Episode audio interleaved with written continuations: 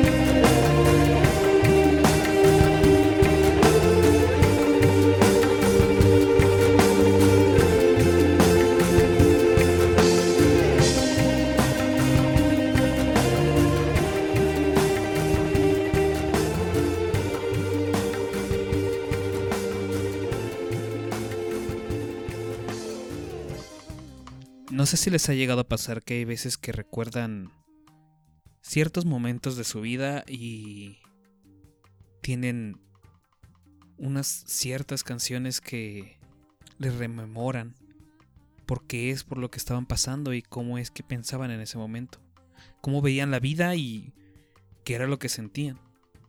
Estos últimos días he estado recordando tres bandas, tres canciones que sin duda alguna podría decir que marcaron en cierto modo a ese Lalo de 14 años.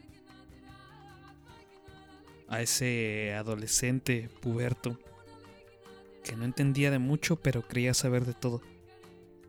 Sin duda alguna tengo que empezar con la banda que estamos escuchando de fondo.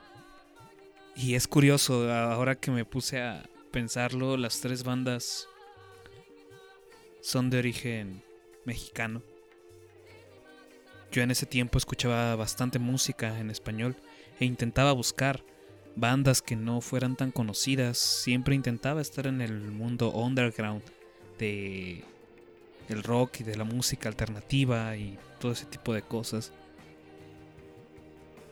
No sé, siempre supuse que me gustaron sonidos un tanto distintos sonidos peculiares, mezclas extrañas. Es lo que siempre me ha gustado en la música, que se experimente y que se abran puertas que tal vez no son nuevas, pero de menos para ti lo son. Tal vez ellos no son los primeros en haber hecho una mezcla así, pero fueron los primeros que escuchaste. Y más allá cuando las canciones en verdad llegan a hacerte vivir de nuevo las sensaciones por las que estabas pasando. Exactamente la canción que escuchamos de fondo de la banda de origen Tapatío, Radaid. Es una canción que yo la recuerdo perfectamente como la vi. Hace un tiempo en el canal 11 había un un programa que era conducido por dos, dos músicos de trova que conforman lo que se llama Mexicanto. En, en ese programa, pues vaya, entrevistaban a diferentes músicos y todo eso. Y recuerdo perfectamente cuando presentaron esta banda. Es una banda bastante extraña cuando la ves en vivo, puesto que afortunadamente tuve la, la posibilidad de verlos en un Vive Latino. Esta banda era por allá del 2009 cuando estaba viendo el programa y de repente aparecen y había tipos en el suelo con cosas de percusiones, eh, dos chicas, una que prácticamente canta ópera, eh, que es ciega, un, otra chica Sofía Orozco, si no mal recuerdo, la cantante como principal y de la voz y de las voces como más ah, limpias. Guitarra, violín. No sé, o sea, era, era algo que en verdad no entendía muy bien qué es lo que iban a hacer. Y empieza a sonar exactamente esta canción. La canción se llama Shine. En ese tiempo no entendía nada de lo que dice la canción. Y hoy en día aún me cuesta un poco de trabajo en algunas partes, puesto que también algo que hacen muy interesante es cambiar de idiomas entre las canciones que están interpretando. Dependiendo del ritmo o dependiendo de la música que estén intentando mezclar, fusionar. Nos puede recordar un poco como entre lo que nosotros creemos que es la música árabe, a mezclas de, obviamente, de música asiática, a un poco de unos pocos detalles de pop, rock en algunos casos, muy lúgubre, muy oscuro, eh, de menos en esta canción. Pero no sé, a mí en ese momento me encantó y fue una canción que me acompañó tal vez en... Y bueno, de hecho pensándolo ahorita, las tres canciones que voy a poner y que me gustaría que escuchen son canciones que me acompañaron en un momento muy difícil de mi vida, que fue cuando mi padre falleció. Por ahí exactamente cuando les digo que es el Lalo que tenía 14 años. Empezaba y iba a entrar a la preparatoria de la UNAM, sintiéndose orgulloso por haber logrado la hazaña de entrar sin que nadie confiase en él. No sé, fue realmente interesante ese momento en mi vida. Muchas cosas, confusiones, no sé, ustedes recordarán también cuando tenían 14 años. Pónganse a recordar qué es lo que pensaban en ese momento, qué estaban haciendo y qué querían. Pero sin duda alguna creo que lo ecléptico de la canción de Radait y de su música y de lo que ellos aún siguen haciendo, porque aún siguen estando en la escena underground. Se me hace bastante loable e interesante, puesto que hacen música por quererla hacer, porque realmente no son famosos. Han viajado, algunos eh, han tenido presentaciones y todo ese tipo de cosas, pero nunca han despegado como una banda popular. Y sin duda alguna, no sé si sea yo el que me haya alejado mucho del mundo underground. Y tal vez aquí viene ya una de mis principales características. Es que me quejo mucho de cómo está la escena musical hoy en día. Porque no sé, yo antes encontraba bandas como Radait o como las otras que les voy a decir. Y que no, son, no eran bandas que en el 2009 cuando las escuché fueran realmente famosas. Tal vez tuvieran uno que otro éxito y hasta ahí. Pero en verdad nunca las vi despegar. Yo pensé en ese momento que eran bandas que iban a despegar y que iban a alcanzar, uh, ¿cómo decirlo? Como grandes hitos o de menos mantenerse en, en el mercado mexicano y latino y el estar viajando por aquí y por allá y el escucharlos y que de repente conociéramos una que otra canción de ellos. Pero no. Realmente no. Se me hace curioso porque ahora que empecé a buscar otra vez sus videos son videos que en verdad tienen muy pocas reproducciones. Eh, son artistas que en verdad están bastante olvidados pero que sin duda alguna siguen y eso se me hace interesante. O sea, son, son bandas que, que ni siquiera llegan sus videos de sus canciones o de sus ah, presentaciones en vivo a más de 100.000 vistas, teniendo casi 10 años en, en YouTube o en cosas así. Afortunadamente, dos de esas bandas tienen se, bueno, pudieron migrar a las plataformas electrónicas. Una de ellas no estaba, pero ahorita buscando vi que ya está en lo que es Spotify, Deezer, todo ese tipo de cosas, ¿no? Por los cuales hoy en día se escucha música, bueno, en manera de streaming. Y no sé, solamente en verdad quería compartirles estas canciones que para mí en su momento significaron bastante y hablar un poco de lo que yo veo de las bandas. Y como les decía y retomando el punto que no terminé,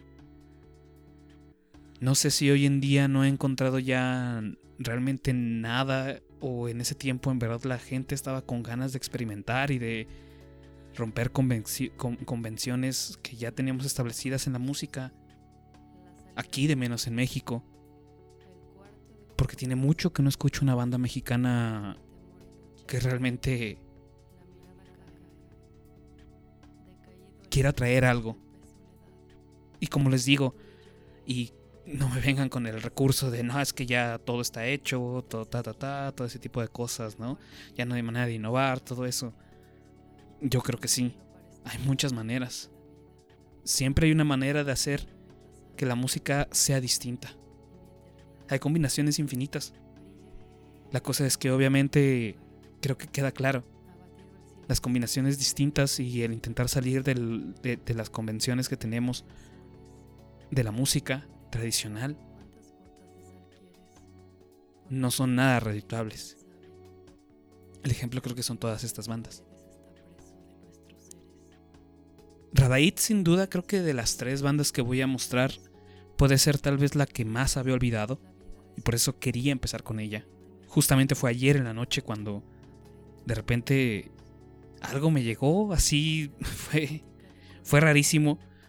Y me acordé del nombre y, y, lo busqué y empecé a ver eh, más o menos qué han hecho, cómo se han movido. Empecé a ver sus presentaciones en vivo que yo ya no vi. De las pocas que hay en YouTube. Volver a escuchar el, el, bueno, sus discos completo. De hecho, ayer me desvelé escuchando los discos de, de, de esta banda para volver a recordar, ¿no? Todo lo que en ese momento me hicieron sentir. Sin duda alguna creo que una de las canciones que... Porque bueno, Shine, la primera canción con la que empezamos, puede sonar bastante oscura y triste. Pero tienen canciones muy bonitas también. Tienen canciones que alientan a la alegría y todo ese tipo de cosas, así que no, no es que sea una banda realmente triste ni nada de eso. Y no por el momento por el que estaba pasando tenía solamente que escuchar eh, música triste, sino que al contrario, este tipo de, de, bandas que podían mezclar estos sentimientos que de menos a mí me transmite la música, como Shine en una y la canción que voy a poner ahora que se llama China Warrior D. Yo creo que así es como se pronuncia, o no sé si sea China Warrior D.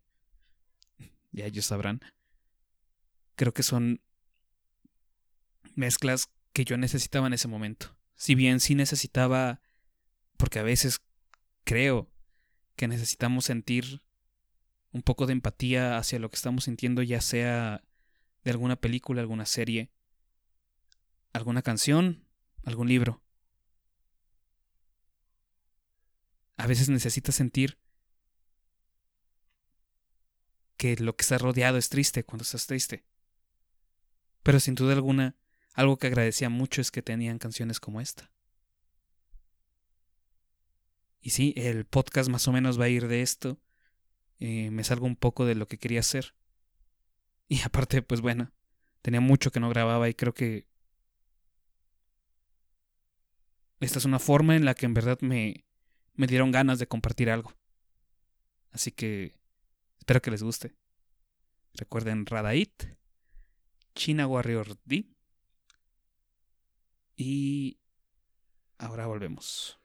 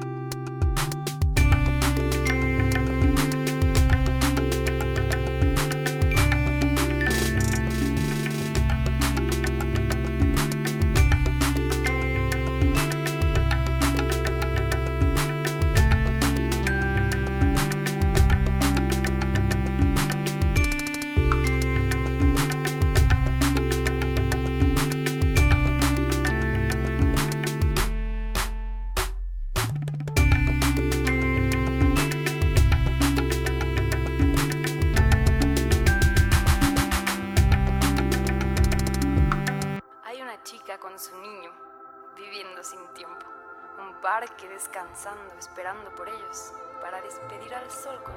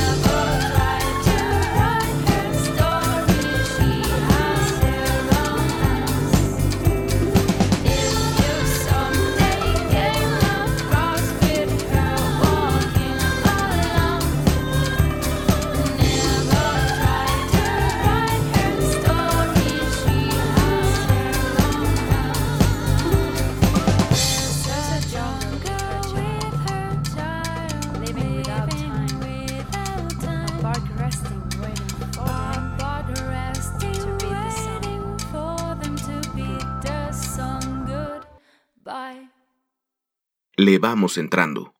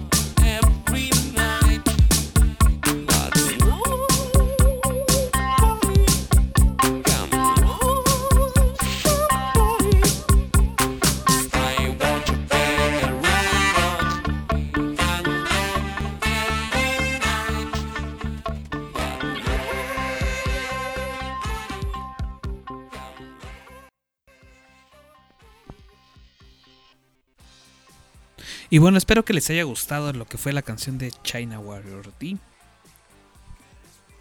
Que sin duda alguna, como les digo, para mí son demasiados sonidos y demasiadas cosas las que pasan en esa canción. Entonces, bueno, me encanta y como les había mencionado anteriormente, es una canción que me recuerda bastantes cosas. Algo curioso que les tengo que confesar es de que esto ya lo estoy grabando otro día. Puesto que el martes, hagan de cuenta, hoy estamos en un jueves. El martes que grabé lo anterior, lo, lo que acaban de escuchar ustedes, eh, tuve que salir. Justamente cuando acabé de, de grabar eso, me llegó un mensaje y tuve que salir corriendo.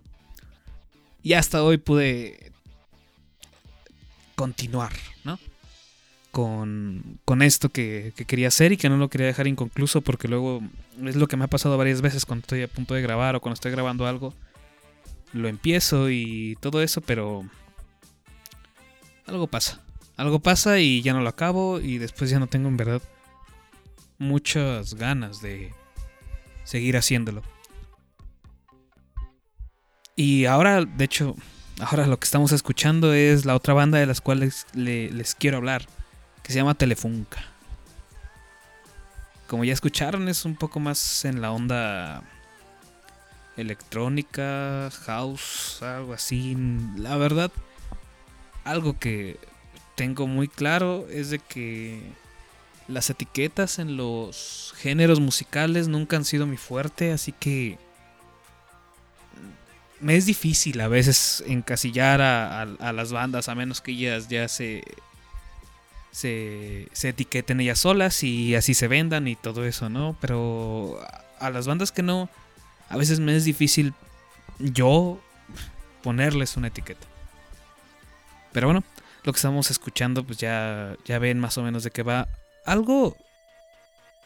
Y que viene a colación, ¿no? Porque pasaron varias cosas en este. En ese transcurso de lo que grabé la, anterior parte y, la anterior parte y esta. Es que se dio el anuncio del cartel del Vive Latino 2020. ¿no? El 2020. Y. Y bien, algo. Es que. Algo que me he dado cuenta es que en verdad no entiendo a veces qué es lo que ya quiere la gente en un festival.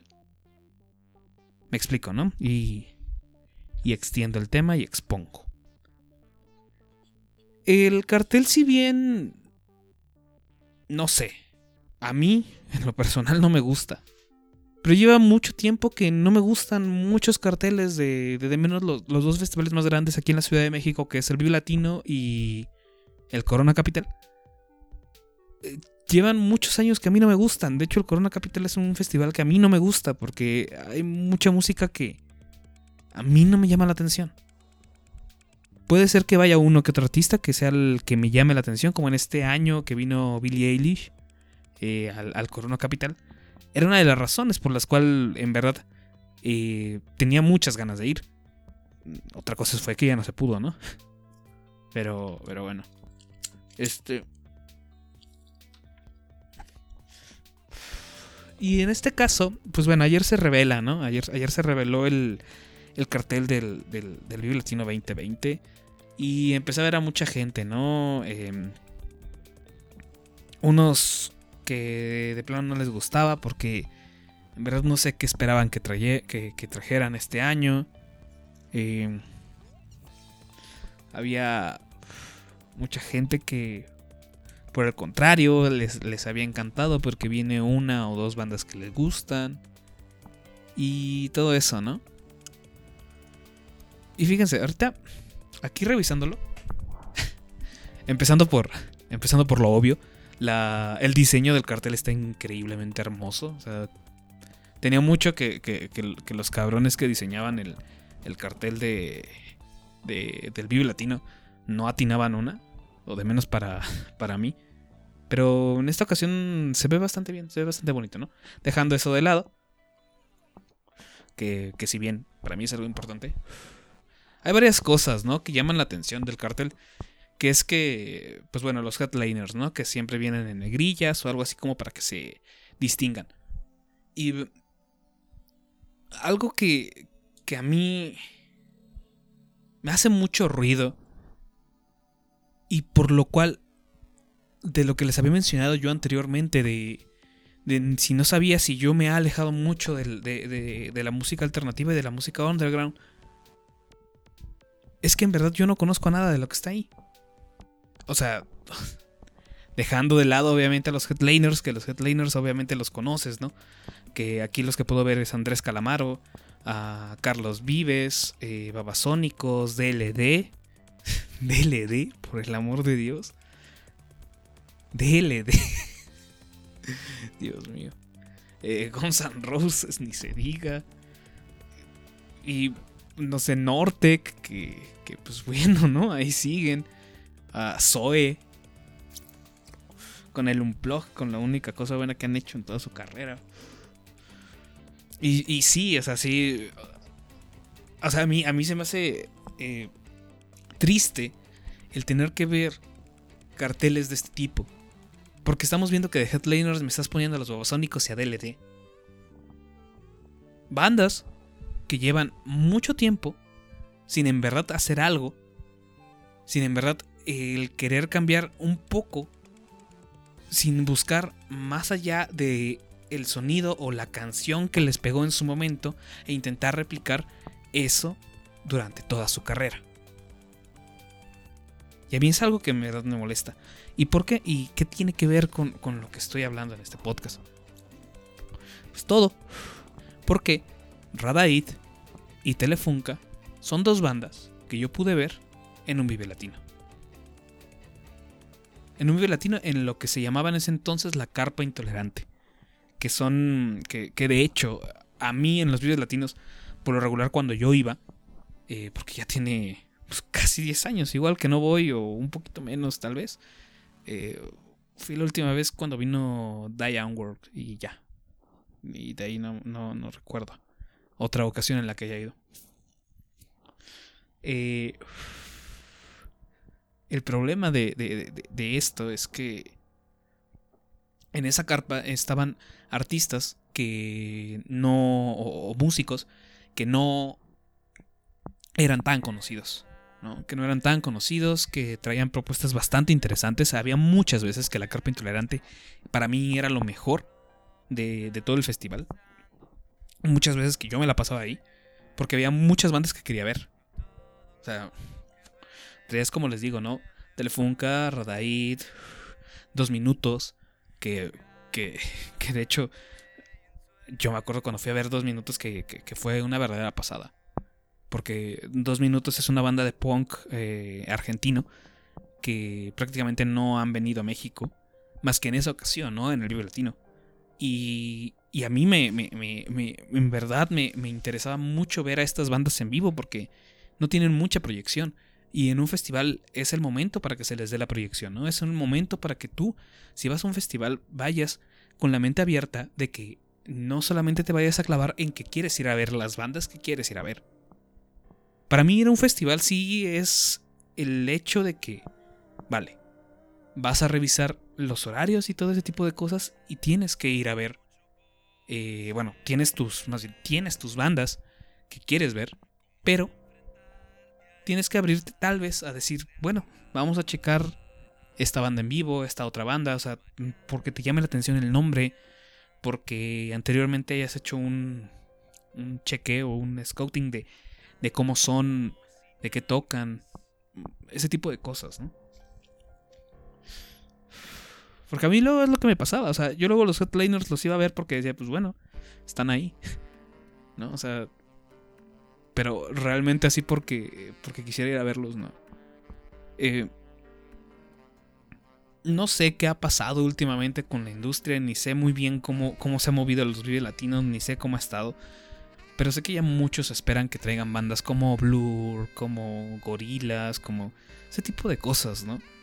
Eh, pero ahí es donde llega a mí mi problema. O sea, la gente, en verdad a veces siento que solamente quiere ver las mismas bandas todos los años. Se demuestra con carteles como estos.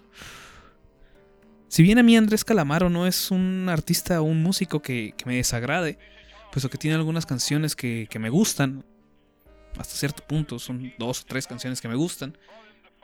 eh, El que esté de- de- de- de- mm, entre los artistas importantes eh, se me hace pues bueno, ¿no? Supongo que ha de vender bastante.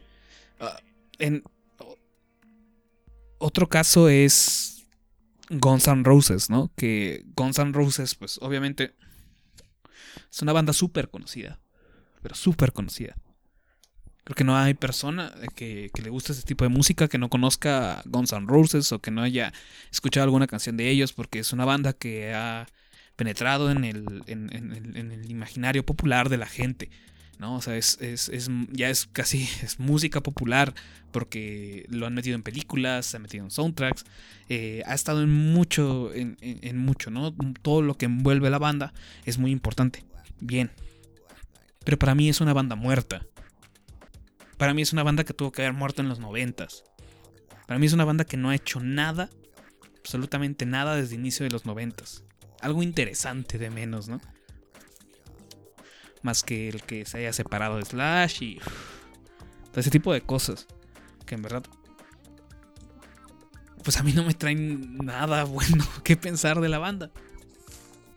Y mucha gente se emociona por ese tipo de cosas, que está bien. O sea, ya últimas, en verdad está bien que te emocione el que quieras ir a escuchar November Rain dos horas. Y, y Welcome to the Jungle media hora y, y ya, ¿no? Y que se acabe el concierto. Pero...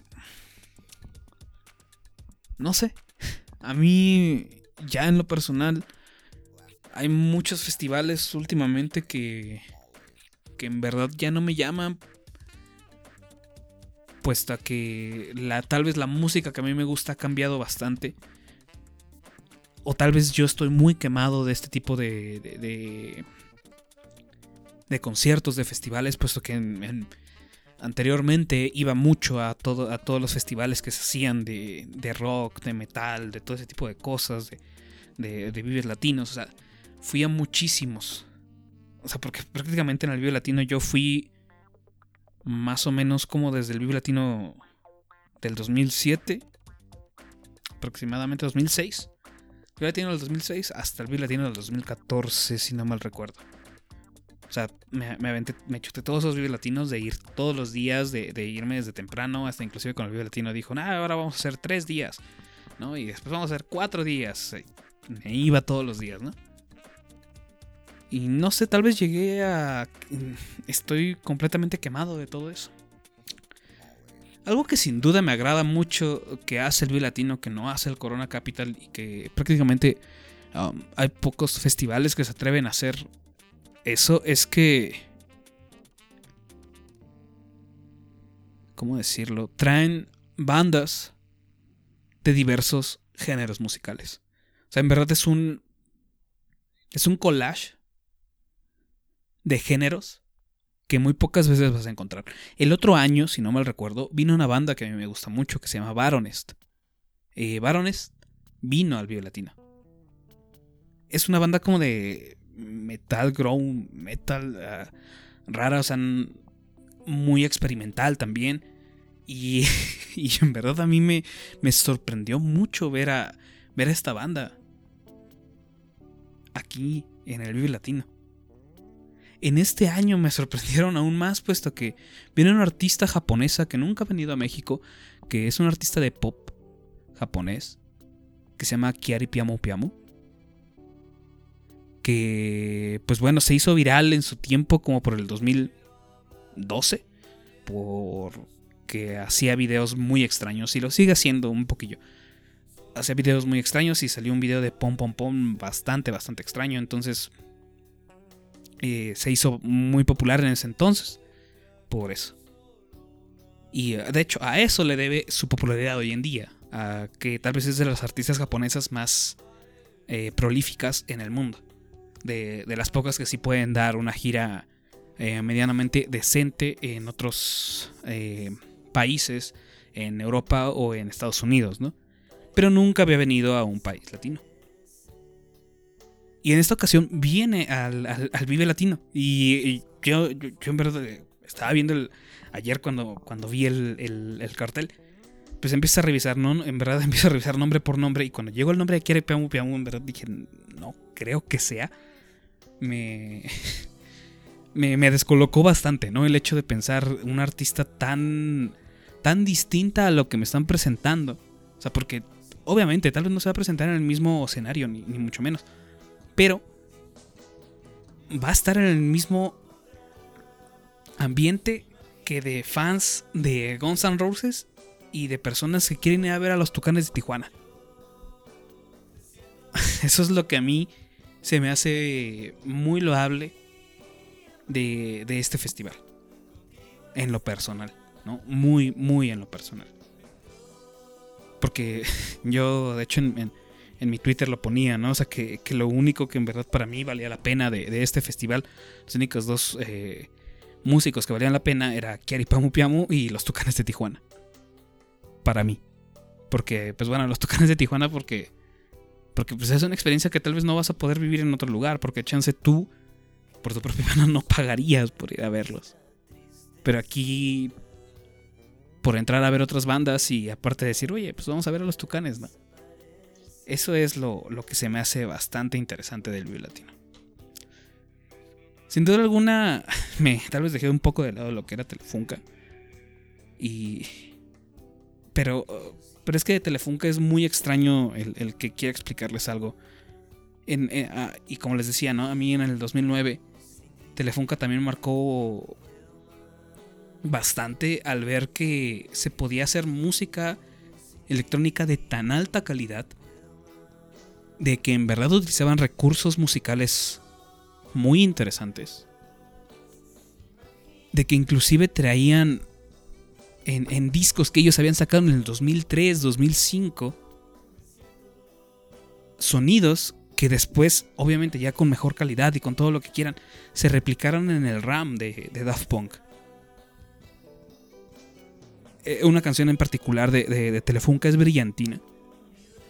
Que en verdad pudiese parecer una canción de Daft Punk por, por, por cómo está construida y por los sonidos que utilizan.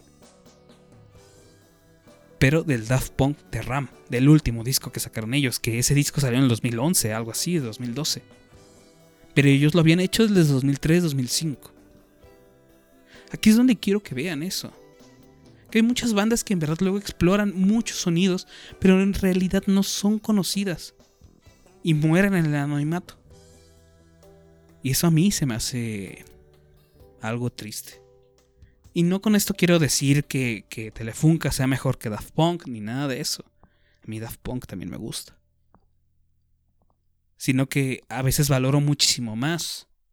Más bien, siempre valoro más el esfuerzo que hacen este tipo de bandas que, como les repito, no son bandas que realmente sean súper famosas, que puedan sacar eh, discos cada año, eh, que estén de gira todo el año. Si a lo mucho tienen dos o tres o cuatro presentaciones, ya chingándole mucho, diez presentaciones en el año eh, alrededor del país y una que otra puede ser en Latinoamérica y en Estados Unidos, si bien les va. O en algún festival de estos que los quiera invitar. Pero de ahí en fuera, nada más. Y es algo que tal vez tenemos que pensar bien en cómo consumimos lo que escuchamos. Porque si bien yo soy una persona que últimamente ya ha empezado a consumir mucha música bastante pop, bastante trending, que es el reggaetón y todo ese tipo de cosas, y que le he encontrado el gusto a escuchar esa música. Y lo complejo que puede llegar a ser el hacer esas canciones.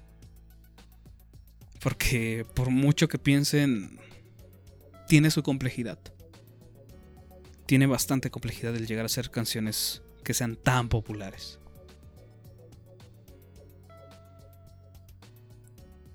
No sé, se me hace extraño cómo se ha movido y cómo estamos consumiendo música hoy en día.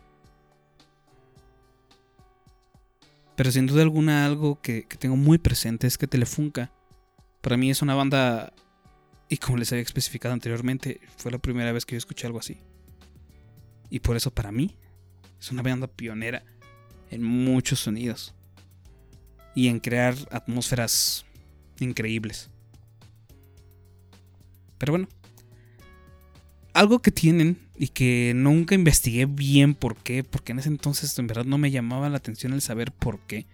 Y, algo que tengo que confesar es que a mí Gustavo Cerati, ah, ¿cómo decirlo? Nunca lo he escuchado. Nunca ha sido un artista que en verdad me den ganas de escucharlo.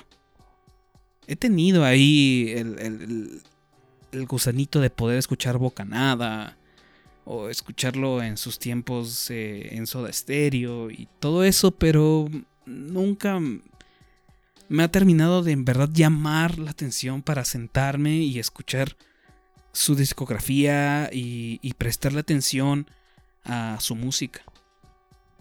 Tal vez es un error mío, no lo sé. Pero la primera interacción que yo tuve con Cerati fue gracias a Telefunka. Puesto que ellos tienen una canción que se llama. ah, Electroshock. Sí. Se llama Electroshock. Que está. Que en, en la cual Gustavo Cerati participó con ellos. Y fíjense, o sea, Gustavo Cerati participar con una banda. Pues bastante eh, de bajo perfil. Y ni así. Telefunka es una banda que, que- tenga de menos la popularidad de, de cosas como DLD. Que DLD está ahorita en el, en el, en el cartel del Vive Latino en negritas. No sé si me estoy dando a entender en eso, ¿no? Entonces. O tal vez es porque Telefunka en verdad es malo y a mí me gusta la música mala.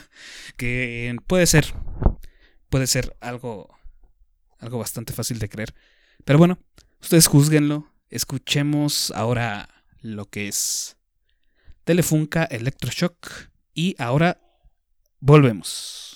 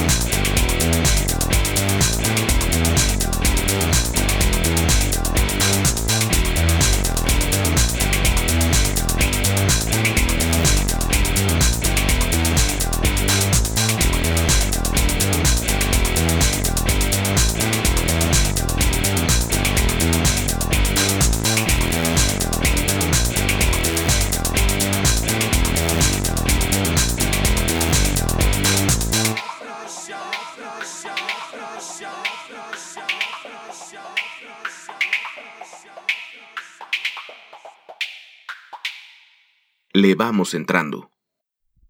Y bueno, eso fue Electroshock. Les digo que, por lo que sé, eh, ahí estaba Gustavo Cerati y todo eso, pero como mencionaba anteriormente, no, nunca he escuchado más allá de música ligera, ¿no? De, de este artista.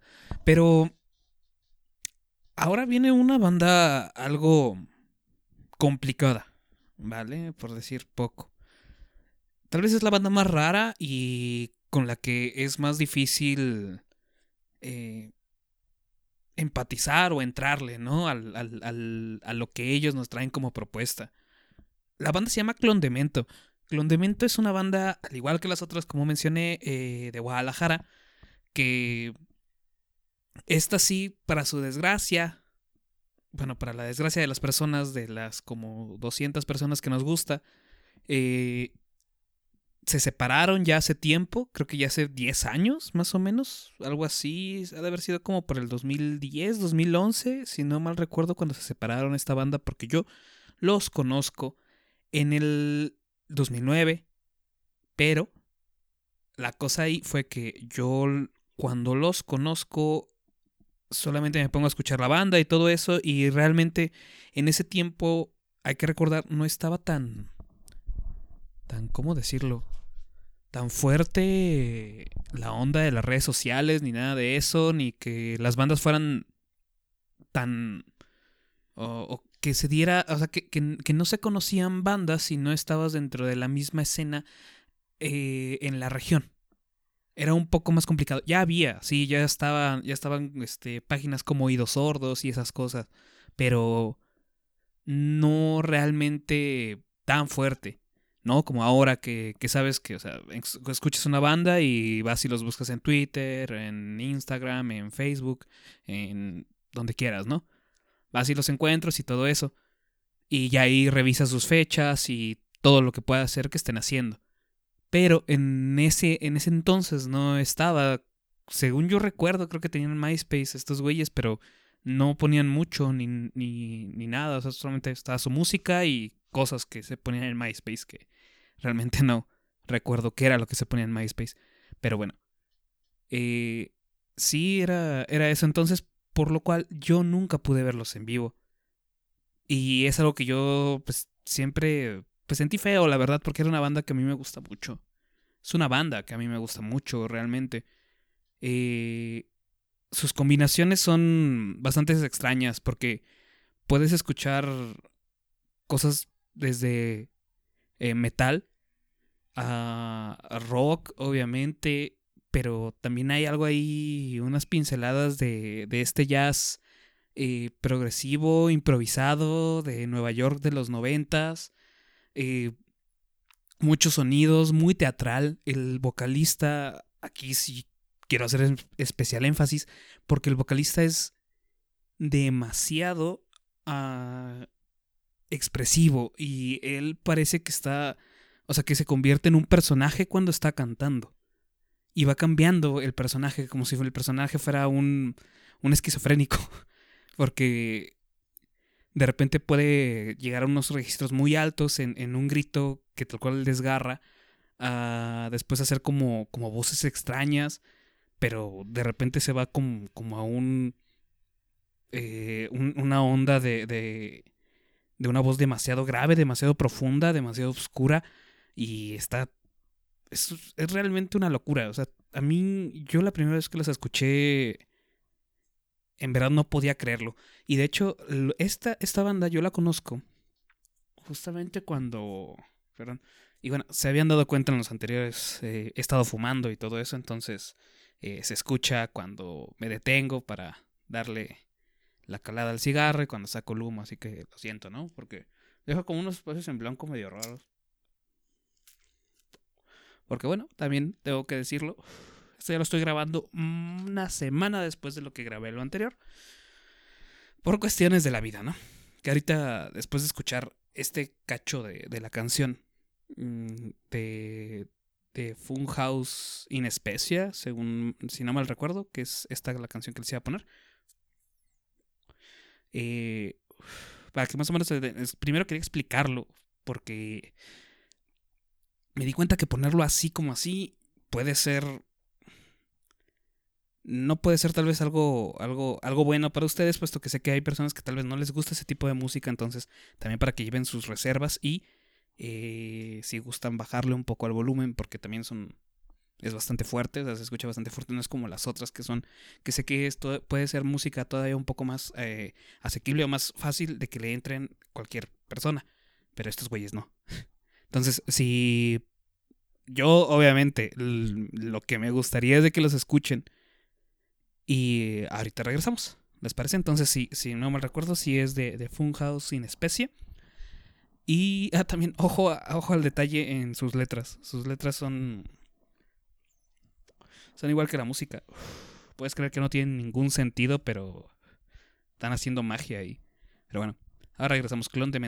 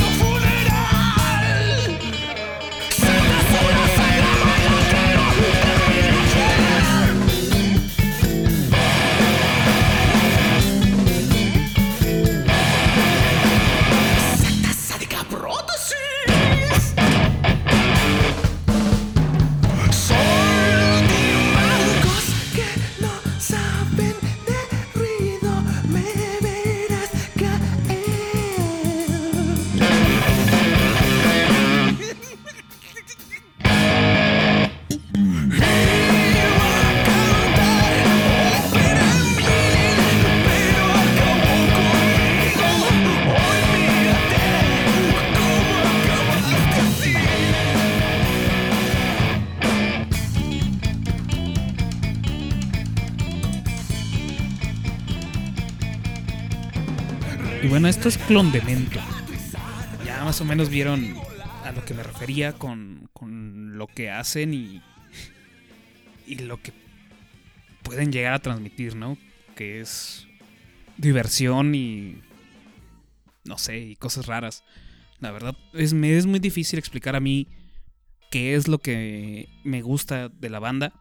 eh, porque son bastantes cosas, ¿no? O sea, ya eh, yendo a algo técnico, la cosa es que los güeyes son increíblemente talentosos en, en lo que hacen, o sea, como músicos son muy talentosos. Se puede escuchar en, en- la cantidad de, de- de referencias musicales que tienen, o sea, se nota que escuchan bastante música y que eh, meten demasiado. Y de hecho hay otras canciones en las que utilizan más sintetizador y cosas de esas, ¿no? Entonces es, es por ahí, ¿no? Y ya después lo que intentan hacer con su, con, su música en verdad es el utilizar todo esto para traernos sonidos eh, cuando más inter- interesantes, ¿no? De menos para mí, pero es ahí donde sí tenía, tengo mucha curiosidad de saber ustedes qué piensan de esta banda, puesto que se, eh, me hace una de las bandas más, con un sonido más ah, medio original o por así decirlo, ah, que, otras bandas que, que hemos escuchado, ¿no? Por ejemplo, Telefunca es. Se puede sentir una. Una banda como de electrónica, obviamente con, con detalles de, de- de- instrumentos de verdad, como saxofón, violín y todo ese tipo de cosas.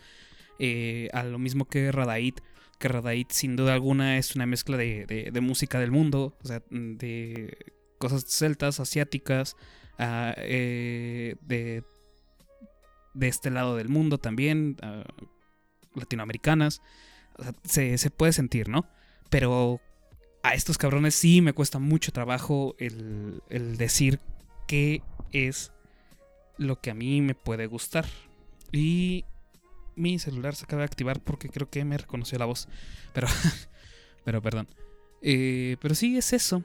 Es eso principalmente. Ahorita revisando, justamente porque intenté hacer esto ya en, un- en una sola toma.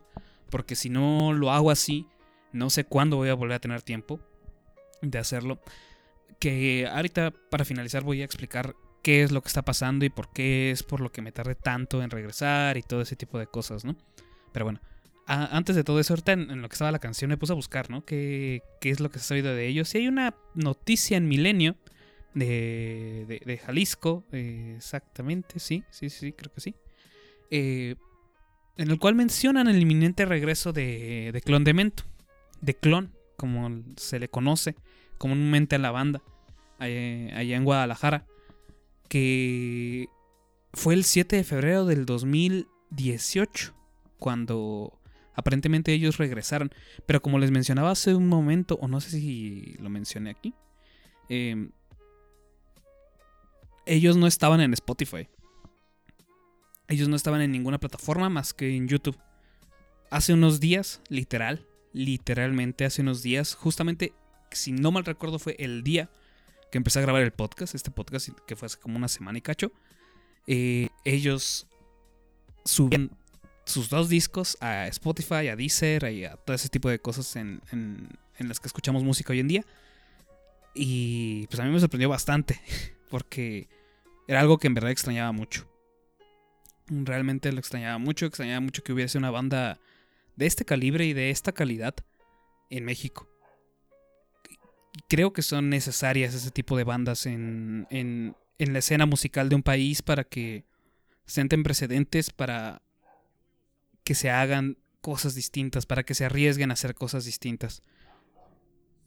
En el anterior segmento estaba hablando más o menos de que no sabía cómo estaba la escena underground en, México ni nada de eso, pero hasta parece que, nos coordinamos y realmente fue sin saber nada de eso y, y se los juro que es completa coincidencia que esas tres bandas sean bandas de Guadalajara, pero Fede, en Nosotros el Barrio le hizo una entrevista a una de las cantantes, a la cantante eh, de Juglares y Locos, que también es una banda de Jalisco, que curiosamente tienen tienen lo que lo que a mí me puede llegar a gustar, ¿no? Lo que me puede llegar a llamar la atención, que es esta mezcla de sonidos y de, y de música, ¿no? O sea, esta sí, pues esta mezcla de- de- de muchas cosas que intentan ir a otros, a otros rumbos o a horizontes que tal vez aquí en, en el país no se han no no se han atrevido a entrarle, pero en otros países es, podría decirse que es algo común, no sé, ¿no? O sea, porque tampoco es que, que yo escuche toda la música del mundo, lo que se está haciendo, entonces es ahí, ¿no? Pero es- esta banda, por ejemplo, lo que hace es mezclar demasiados instrumentos, demasiadas, este, como influencias que seguramente tienen, con rap y aparte una música limpia, bueno, una, digo, una voz limpia, ¿no? Que es la de esta chica. Y realmente pues es, es buena, es, es buena la banda, la, la estuve escuchando, de hecho, eh, cuando terminé de escuchar ese podcast, inmediatamente me fui a Spotify para, para hacerles más, ahora sí, porque ya habían estado una anterior vez en, con, con el buen Fede, nosotros el barrio, se los recomiendo mucho que lo escuchen, pero yo en esa ocasión tal vez estaba un poco más reacio o algo así a, a querer escucharlos, ¿no? No sé, no me habían dado la mejor impresión mm, cuando los escuché en esa, en esa ocasión. Pero en esta dije, bueno, quiero ver, ¿no? Quiero ver qué es lo que están haciendo, quiero ver cómo, cómo están, cómo, qué, cuál es su proceso musical y cómo ha estado siendo su proceso musical, cómo ha sido su maduración musical en este, en este tiempo. Entonces, obviamente, si quieres hacer algo así, yo, o de menos es lo que yo intento siempre ver en las bandas, es intenta buscar la, intenta buscar el primer disco y escucha el primer disco. Eh, escucha más o menos qué es lo que están haciendo y qué es lo que les gusta hacer. Y después ve en como, eh, como en línea temporal escuchando las demás canciones para ir viendo qué es lo que ha estado cambiando o en qué están cambiando las bandas. Sin duda alguna, y sí lo tengo que decir, creo que me gustaban más, o sea, el problema, y no sé si se dieron cuenta con esas tres bandas, es que estas tres bandas que a mí me gustan mucho, sus letras realmente no son el foco principal de la canción. Con Juglares y Locos, obviamente, si estás poniendo rap, el foco principal es tu letra. Es lo que estás diciendo. Y aquí de menos para mí viene un un problema y no, a es que depende mucho de cómo se utilice, que es el obviamente es el coro, ¿no? El coro, el repetirlo y de qué hablan tus canciones. ¿Qué es lo que estás diciéndome en tu canción? ¿Qué tema estás tocando? Y yo de menos en y Locos encontré bastante de amor y bastante de desamor. Dije, perfecto, lo que hacía falta. no, o sea, lo que, lo que hacía falta en, en este mundo. Hablar de amor y desamor. Que bueno, ¿no? O sea, cada quien en verdad. Tampoco digo que no me gustan las letras que hablan de amor ni desamor, para nada. Pero sin duda alguna, cuando me centro en canciones, o bueno, más bien en, en, artistas, que su principal razón de, de su canción es la letra, me gusta que sean letras que tal vez tocan otros temas o tocan los mismos temas, pero de una manera un tanto extraña.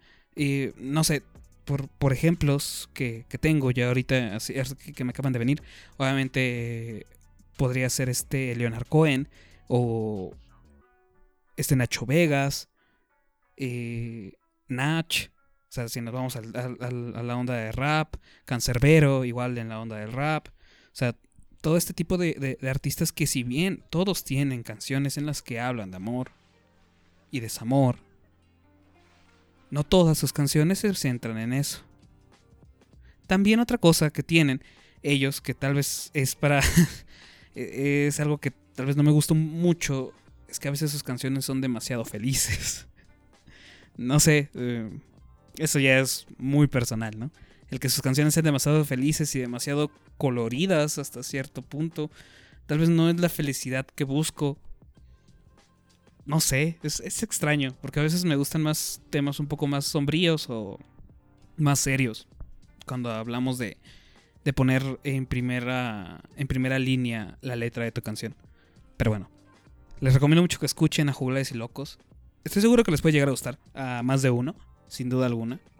Les digo, a mí hubo, hubo canciones que en verdad me gustaron. De hecho, ahorita no sé cuáles sean y la verdad me da mucha flojera ir por mi celular, aunque no está muy lejos. Pero sería cortarme el ritmo y todo eso. Pero sí, les recomiendo mucho que escuchen eso. Y bueno, también me gustaría saber qué es lo que piensan ustedes de Clondemento. ¿Cómo los ven? Yo es verdad espero que regresen eh, y que regresen bien a la escena y que se pueda eh, escuchar más de ellos porque si bien su primer disco creo que era la declaración de intenciones de lo que querían hacer, su segundo disco fue la perfección del sonido que tenían y hasta ahí se quedó.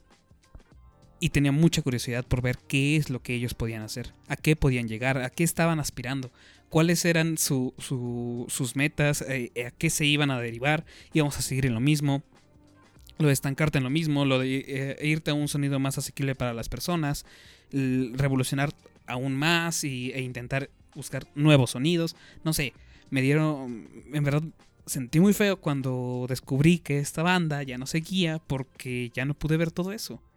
Y la verdad, me hubiera gustado mucho ver qué más tenían para ofrecer. Afortunadamente, espero que sí se animen a regresar y que nos traigan un nuevo disco, de menos una nueva canción, porque de menos yo ya todas sus canciones me las sé de pie a pa porque fueron ocho largos, bueno, de menos para mí nueve largos años en los cuales me hubiera gustado más escuchar de su música. Pero eso más o menos es lo que tenía. ¿Qué tiene que ver esta banda con, con lo que les había mencionado antes? ¿no? Porque aparentemente en, la primera sección iba más de recordar lo que, lo que me pasaba. Esas tres bandas, como les menciono, llegaron en un momento muy difícil de mi vida. Esas tres bandas fueron... Y, de hecho es curioso porque esas tres bandas casi llegaron eh, una detrás de la otra. Como les menciono, las otras dos bandas las escuché en el tímpano. eh, Telefunca y Radait. Esta banda fue recomendación, fue boca a boca completamente. Yo en ese tiempo eh, estaba mucho, como les mencionan, en, en toda esta onda de, del underground y todo eso. Ah, inclusive conocí a bandas de underground de, de otros países, los llegué a ver, llegué a tomar con ellos, a salir con ellos. Por ejemplo, una de esas bandas es Calibre Cero de España, que es como el, metal, el metal barrio bajero, o sea, que acá se podría decir como el metal de barrio. Eh, allá le dicen barrio bajero, o de menos en ese tiempo le decían así. Es, eh, eh, esos los llegué a conocer yo, llegué a salir con ellos, o sea, les digo, siempre anduve muy movido en ese tiempo entre todas estas bandas. También había una banda que recuerdo que era de aquí, del distrito, que era como de...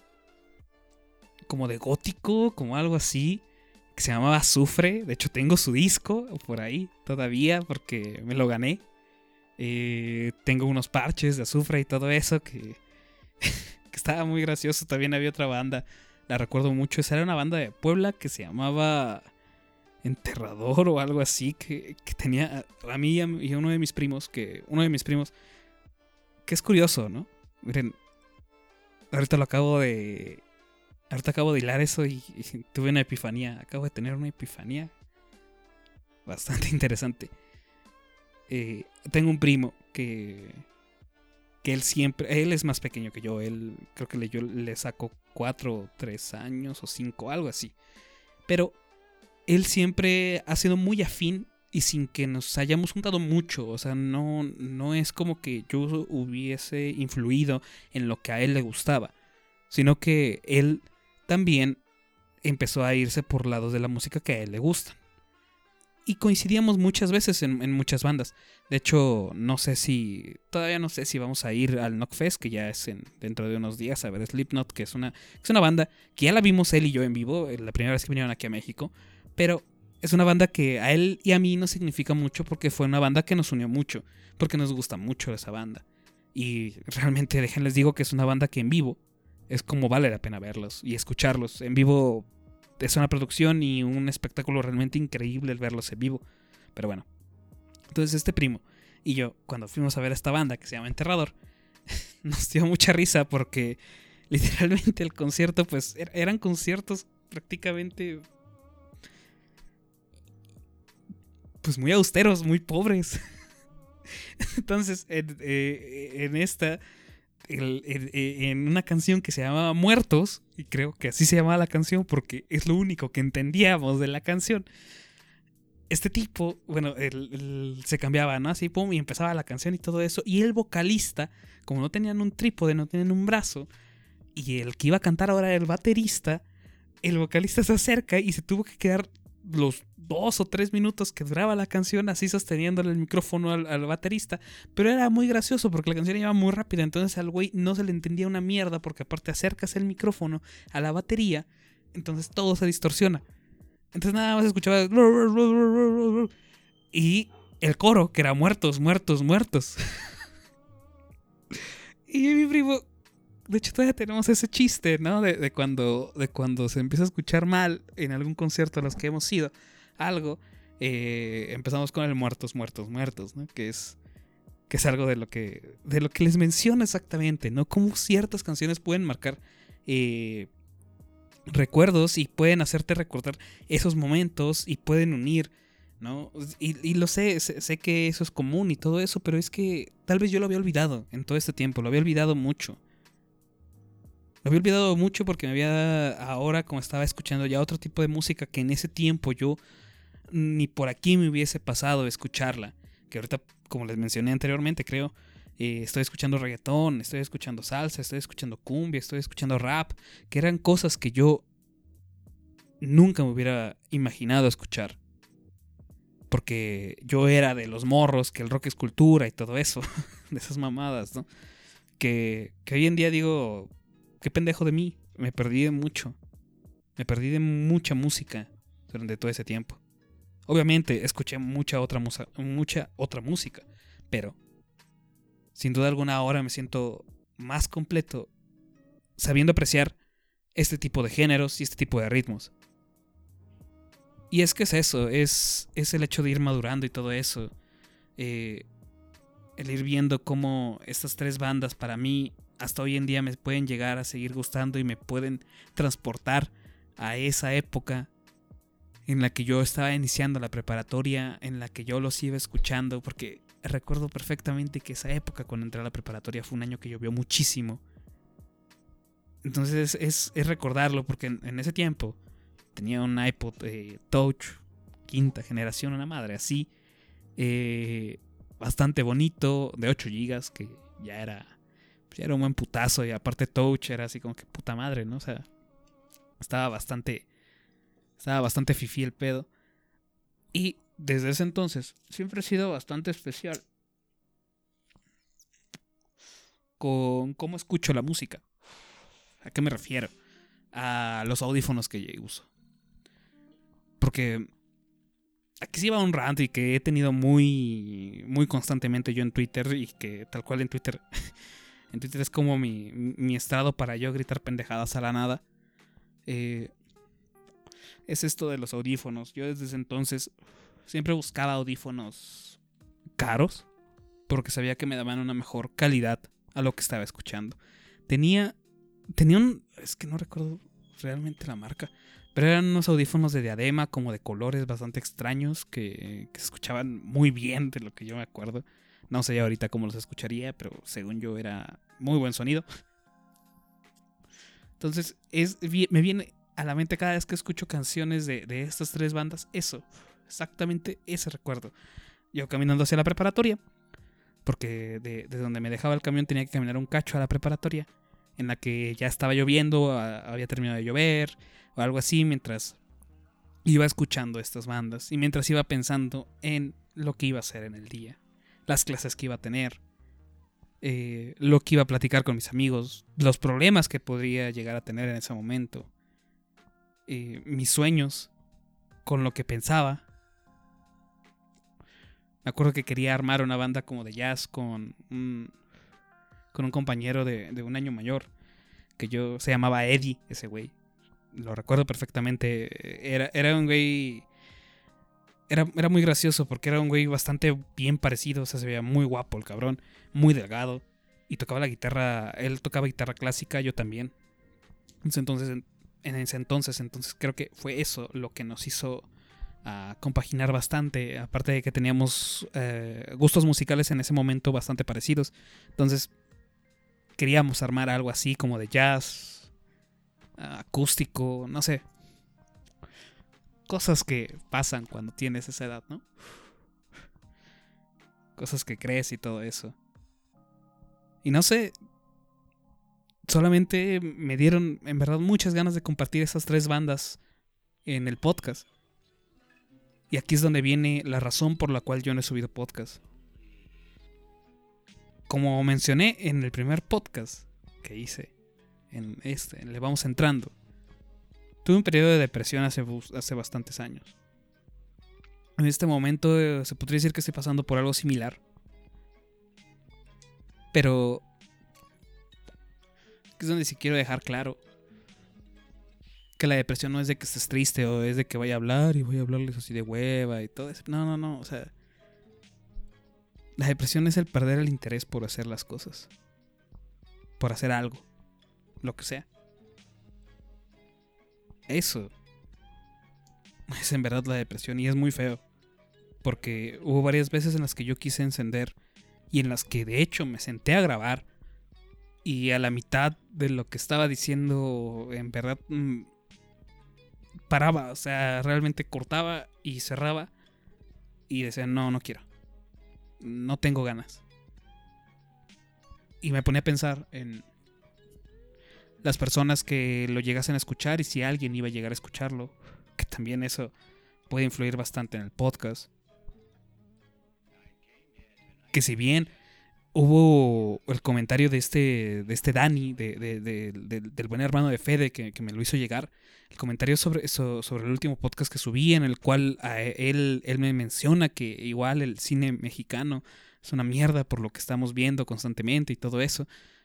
Y, fue cuando dije, wow, o sea, ese tipo de comentarios, el, el decir, alguien me escuchó, porque en verdad me escuchó, prestó atención a lo que dije, son, son, no sé, son tal vez los que te animan, pero ni así, ¿no? O sea, en- entendiendo la depresión por lo que es, eh, deben de saber que, que es algo que en verdad te quita las ganas de querer hacer las cosas y que te empiezas a cuestionar de si en verdad importa todo esto.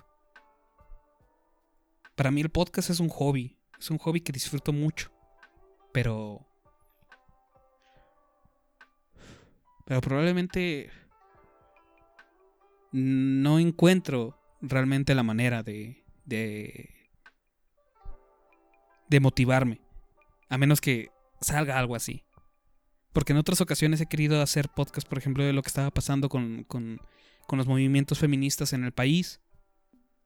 En pro, obviamente, de los movimientos feministas en el país y de todo lo que están haciendo, que quede claro. Estoy completamente a favor de todo lo que están haciendo. También sobre el aborto quería hablar. De hecho, ya había grabado yo esta parte la anterior vez, pero me empecé a ir por las ramas entre el calentamiento global y todo ese tipo de cosas y el medio de consumo. Y en verdad me enojé. o sea, ahí está, está el audio. Tal vez en algún momento lo llego a subir. Que fue, que fue un audio en el que en verdad me, me enojé. Me, me enojé bastante por lo que está pasando y todo eso. Y, y, y al final cuando acabé dije, no, esto no lo voy a subir. O de menos por ahora no. Porque sí hablé un poco del calentamiento global y todo ese tipo de cosas. Y qué es lo que está pasando. Hay muchos temas de los que me gustaría hablar. También hay muchas series, bu- bueno, animes, muchas películas eh, de las cuales me gustaría hablar. Anomalicia es una película que siempre he querido hablar porque es una película muy poco conocida y eso que estuvo nominada al Oscar. Pero realmente no creo que muchas personas la, lleguen a conocer. Y es muy curioso porque su director de, de esa, de esa película es Charlie Hoffman, que este cabrón es el guionista de una película muy famosa que se llama El resplandor de una mente sin recuerdos o algo así, que nunca la he visto. Nunca he visto esa película. Pero yo conocí a Charlie Hoffman por otra película que es Synecdoche New York 1940. Y de ahí pues empecé a seguir y vi que había hecho el guion de esta película, pero nunca la he visto. De hecho, yo al buen Fede, digo al buen Fer se la había mencionado y a esta Ame anteriormente. Es una película de la cual quiero hablar. También quiero hablar de Yorgos Lántimos, que se me hace uno de los cineastas que, que en verdad está haciendo lo que le sale de los huevos al cabrón en, en el cine y con eso está logrando eh, llegar bastante lejos y posicionarse como uno de los mejores directores actualmente. Entonces, hay muchas cosas de las que me gustaría hablar. También hay, hay animes de los cuales quiero hablar aquí. Que son animes que tal vez no puedes conseguir en, en- en Netflix y en todo eso. Pero que son tal vez la razón por la cual a mí me gusta mucho el anime. Y la cual me gustaría yo dejarlo bien claro el por qué me gusta. Y que son tal vez esas series por las cuales yo veo bastante futuro en la industria del, anime y que no todas las series van de, de, monas con chichis rebotonas que para mí eso no está mal que yo también me gustan pero sé que eso es más para otro público. Yo en esto sí quiero sacar un poco más la- las cosas ahora si se las quieres ver así pretenciosas y lo que quieras pero que en verdad tienen un significado. También quiero hablar de Ino Asano, que es un mangaka que realmente ese cabrón pues está mal de su cabeza. Eh, es un cabrón que tiene entre sus obras eh, Solani, que es como su obra más ah, pues más X, puesto que habla de de la muerte de, de tu ser querido y todo ese pedo, pero tiene otra obra que es por la que se posicionó y por la que se ha dado a conocer en el mundo, que es un Min Pum Pum, que tal cual es Buenas noches Pum Pum, en la cual su protagonista es un garabato de un pato, y ese es su protagonista, y él teniendo un dibujo hiperreal, porque su dibujo de este cabrón no tiene sentido, o sea, es un dibujo hiperrealista muy hermoso, o sea, realmente cuando estás leyéndolo y estás viendo eh, las imágenes es realmente hiperrealista, pero en esta obra se va al surrealismo, en esta obra eh, pone un protagonista sin figura realmente con el que te puedas ver y, y- y- que, lo, que lo puedas reconocer. en el cual habla de, cómo crece como niño en una familia disfuncional con todos lo- los problemas que tiene Japón. Cómo va y, cómo vive su infancia, su pubertad y su adolescencia. Con la transición a convertirse a un adulto. Te narra esa, esa, esa historia. Y es realmente, pues, enfermo. No, no sabría cómo explicarlo, ¿no? Entonces, como les digo, hay muchos temas de los cuales yo quiero hablar. Pero realmente, por lo que estoy pasando hoy en día, que aparte de todos los problemas que tengo, la depresión que he sentido que, que ha estado haciéndose más grande, la falta de ganas también, el que he estado haciendo otras cosas. Son, son demasiadas cosas, ¿no? La- las cuales en verdad me han impedido el seguir constantemente con el podcast. Pero tengan por seguro que yo quiero hacerlo. Yo quiero seguir con esto. Tengo muchos temas de los cuales hablar. Y aunque sé que yo no soy para nada un, un experto, ni creo que existan en verdad expertos en los temas, sí quiero dar mi opinión sobre esto. Y no por el hecho de querer tener un foco o algo así, sino porque chingada madre todos lo hacen. Y en verdad, hay veces que que siento feo por ver y escuchar las opiniones de otras personas que, que sin duda alguna pueden denotar un poco de, de ignorancia en muchos temas. Que no está mal. Al final del día no está mal. Pero lo que se me hace triste, en verdad, es que hay mucha gente que los ve y que los escucha. Que toman esa opinión como, como ley divina. Como algo por lo que se van a regir. Y que le van a hacer caso ciegamente. Entonces, es ahí donde, donde, sí tengo problemas, ¿no?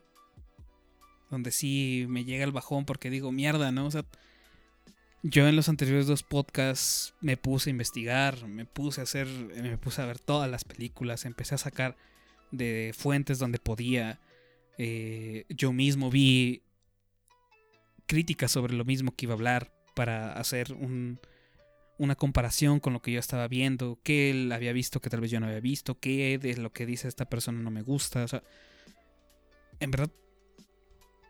Y, y- y cre- y creo que, que- que- que en esto también menciona a, mi- a mis compañeros de nosotros el barrio que, que lo hacemos de la manera que intentamos hacerlo de la manera más completa para ofrecer un mejor entretenimiento.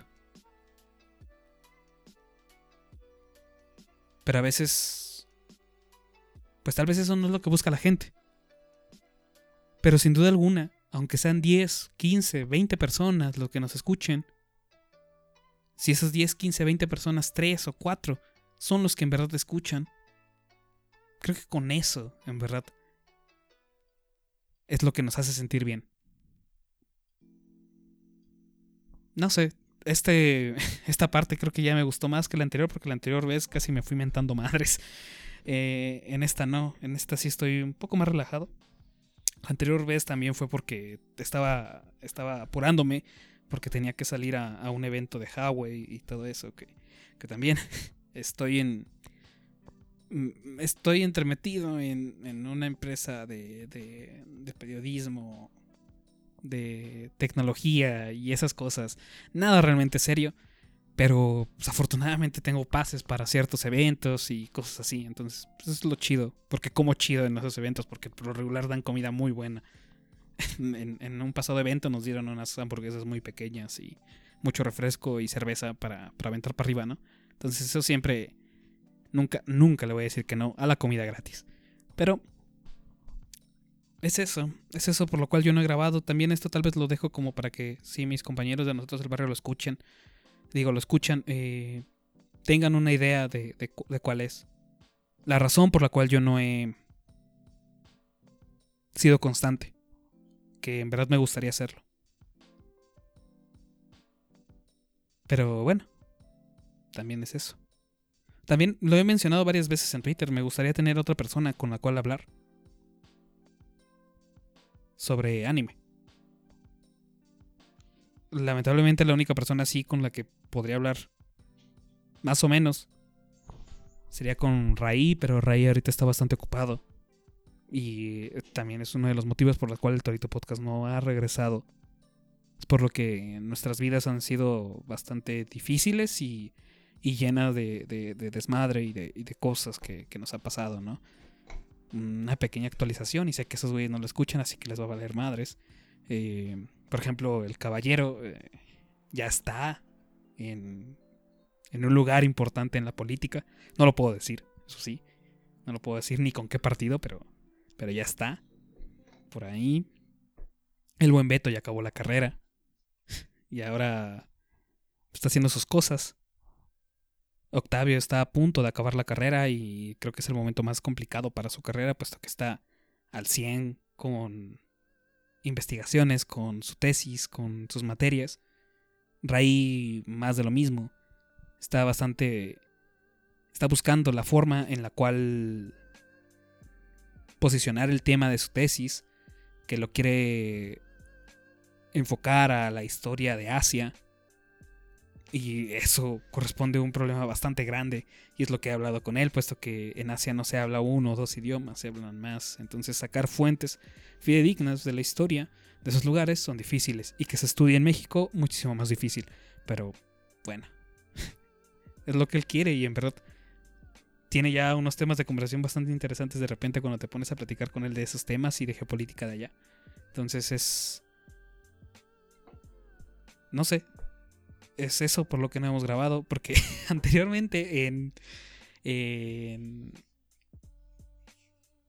Este podcast... Ay, se me fue el nombre. El de... El del buen Oscar. El del buen Oscar Urbina y de... Ay, se me fueron los nombres. Los Infames. Infames FM, sí. Infames FM. En, en Infames FM mencionaron el buen, tío Oscar. Mencionó que había sido una Yoko Ono la que nos había separado, pero no, no, no, no. O sea, el caballero tuvo una relación bastante tóxica. Y por lo cual nosotros ya saben cómo somos en, en el torito de menos. Eh, le tiramos bastante carrilla sobre eso, pero él nunca se imputó por eso. Para nada. Él sabe que si lo chingamos es porque lo amamos mucho. Pero sí, no, o sea, con ellos me sigo hablando y siguen siendo mis amigos y nos seguimos viendo. Y de hecho, nos seguimos viendo cada fin de semana como si fuéramos a grabar y todo eso. Y tenemos conversaciones que, que cuando acabamos decimos esto pudo haber sido un podcast, pero no lo grabamos. Quién sabe, tal vez. No lo voy a prometer ni nada, pero tal vez. Para lo que podría ser el cuarto aniversario del Torito, puede ser que tengan una sorpresa por ahí. Tal vez. Lo estamos platicando y estamos cabildeando la posibilidad para, para ver si se puede hacer. Y pues nada, eso también fue como una pequeña actualización y un. y una catarsis que, que quise hacer, ¿no? El platicar esto y, el ponerlo en palabras, lo que está pasando hoy en día en mi vida y, y- en el torito, que, que al final de todo eh, im- importa, bueno, de menos a mí me importa, porque es el proyecto del cual yo formé parte y del cual creo que pudimos haber llegado a muchísimo más. Pero lamentablemente lo dejamos, ¿no? Como les digo, fueron, fueron ciertas cosas que nos pasaron y por los cuales nosotros decidimos darle un parón. No fue ninguna pelea, no fue nada de eso. Situaciones de la vida, así de sencillo. Pero, bueno. Oh, también, antes de que se me olvide, porque espero grabar más seguido.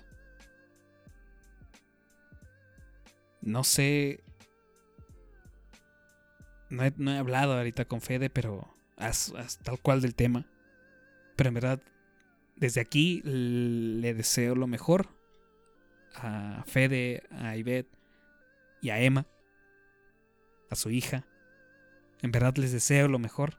Espero que que en esta nueva aventura les vaya muy bien. Sé que va a ser difícil y en verdad casi he llorado con, con los podcasts en los que han hablado de, de- su hija, de cómo hablan, de cómo la ven, eh, escuchen el último podcast que, que Fede subió, el de No es así, en el que habla de, de, de cómo nos venden la idea de lo que es ser un padre, pero que en la realidad no es así. Escúchenlo, en verdad.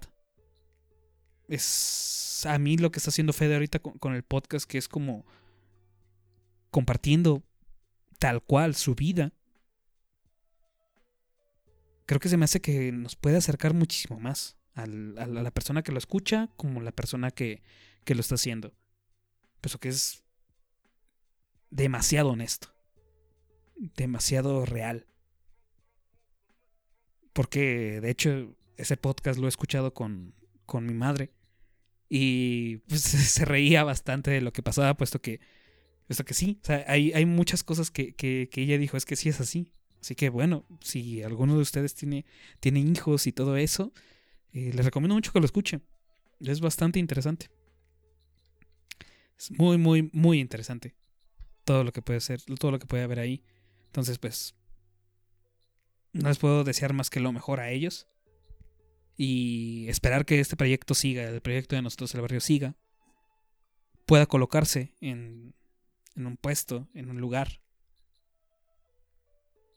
No sé, son muchas cosas, ¿no? Les digo, hay, hay muchas razones por las cuales yo quiero seguir. Y en verdad lo voy a intentar. Pero, ahora sí, vamos con lo que sería la última canción. Ya para cerrar esto, que en el inicio dije que iban a ser tres, pues mentí, son seis canciones. En el inicio yo tampoco sabía cuántas canciones iba a meter, yo pensé que solamente tres, pero al final, cuando lo estaba pensando, dije, no, tengo que meter todas estas porque son canciones que me gustan. Y este es mi podcast. Entonces, bueno, la canción va a ser igual de Clondemento, como ya escucharon la banda que es. Si no les interesa, pueden darle ya aquí por finalizado por completo el podcast. Pero si les interesa, eh, pues bueno, quédense a escucharla. También recuerden las redes sociales, mis redes sociales. Eh, me pueden encontrar en Twitter como arroba L-landa-bajo. Ahí no hay mucho que ver. Les digo, no pongo muchas cosas, ¿no? Pero de repente interactúo. Eso sí, interactúo. Si, si alguien me habla, interactúo con esa persona. Ah, también me pueden encontrar en Instagram, que en Instagram ya es una red que estoy empezando a utilizar un poquito más y en la cual he estado poniendo canciones en, las, historias estas de Instagram, puesto que encontré que es una herramienta bastante interesante, aunque luego no están las canciones que en verdad me gustaría poner. Pero bueno, eh, en Instagram me pueden encontrar como... Ay, güey, ¿cómo me encuentran en Instagram? No tengo ni puta idea. Ahora que, ahora que me pongo a pensar, no sé, realmente no sé cómo me llamo en Instagram. Ah, igual, L-Landa-bajo, qué pendejo. Sí, ahí, ahí me pueden encontrar. Y de hecho ahí pueden ver una foto mía, de hecho sí, porque ahí sí tengo foto de perfil. Qué cagado. Este, ahí me pueden encontrar. Eh, posteo gatos y nada más. ¿No? Y, y me quejo. Igual en Twitter me quejo y lloro y nada más van a ver eso, ¿no? Los lloriques de un gordo común en una vida normal. Pero bueno, sin más, nos vamos con esta última canción de Clonamento que realmente no sé cuál va a ser. No sé si va a ser Sexy Puzzle Mafia o Intestum Preteritum. No sé cuál de las dos vaya a ser, pero cualquiera de las dos está buenísima. Así que nos vemos la próxima. Espero que les guste este podcast y espero no irme tanto tiempo. Hasta luego.